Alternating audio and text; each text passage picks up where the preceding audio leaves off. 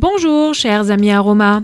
Pour les femmes, la ménopause est une période de transition. Le corps se modifie et représente une nouvelle étape naturelle du vieillissement, tout en s'accompagnant de quelques désagréments. Je vous transmets aujourd'hui mon approche aroma. La plante reine en période de préménopause et ménopause est la sauge. Ses bienfaits sont multiples. La sauge contient des phytoœstrogènes qui peuvent d'une certaine façon imiter les hormones œstrogènes dans le corps humain. De ce fait, l'huile essentielle de sauge clarée agit spécifiquement sur la dimension émotionnelle des déséquilibres hormonaux féminins et atténue les désagréments bien connus de la ménopause. Cycle irrégulier, bouffée de chaleur, sueur nocturne, irritabilité, anxiété et sommeil difficile. L'hydrolat de sauge offre une bonne réponse globale aux désagréments de la ménopause. De préférence en association avec l'hydrolat de menthe poivrée, cette synergie permet d'atténuer davantage les bouffées de chaleur. L'huile essentielle de sauge s'utilise en application locale sur le bas-ventre